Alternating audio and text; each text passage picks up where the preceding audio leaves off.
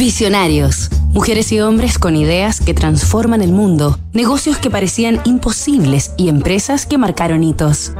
Sipo es la historia de su gente, desde su fundador George Blaisdell hasta sus trabajadores, clientes y coleccionistas.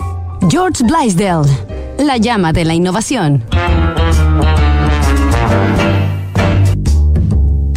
Con 90 años de tradición, los prestigiosos encendedores reutilizables de metal de la marca Sipo han sido reconocidos como un auténtico símbolo legendario y distintivo de Estados Unidos.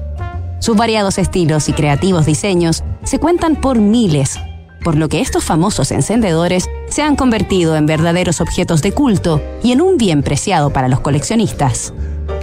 Los Sipo son producidos por la Sipo Manufacturing Company, fundada en 1932 en la pequeña localidad de Bradford, entre las montañas del estado de Pensilvania, donde aún conserva su sede.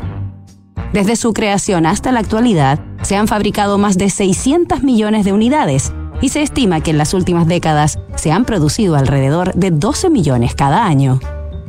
Esta semana en Visionarios conoceremos los orígenes y evolución de la icónica marca Sipo, a través de la vida, obra y lecciones de emprendimiento de su creador, el genial George Blaisdell, quien inventó estos encendedores después de ver a un amigo luchar en vano contra el viento para encender un cigarrillo. Nos reencontramos mañana tras sus primeros pasos.